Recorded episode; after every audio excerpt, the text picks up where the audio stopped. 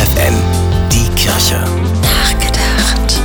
Was brauche ich eigentlich wirklich? Sich diese Frage zu stellen, dazu laden die beiden großen Kirchen in den Wochen vor Ostern ein mit ihrer Initiative Klimafasten. Der Grundgedanke ist einfach. Wird weniger verbraucht, wird weniger produziert, wird weniger verschwendet. Das nutzt dem Klima.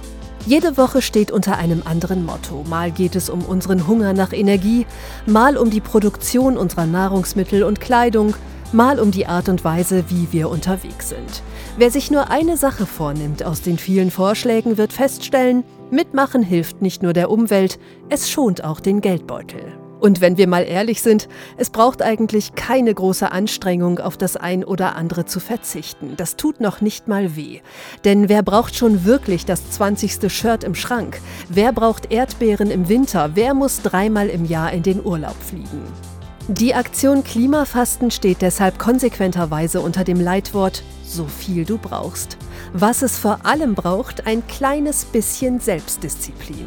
Albert Schweitzer, der Arzt, Theologe und Pazifist, sagte schon im vergangenen Jahrhundert, wir leben in einem gefährlichen Zeitalter. Der Mensch beherrscht die Natur, bevor er gelernt hat, sich selbst zu beherrschen. Stefanie Behnke, FFN Kirchenredaktion.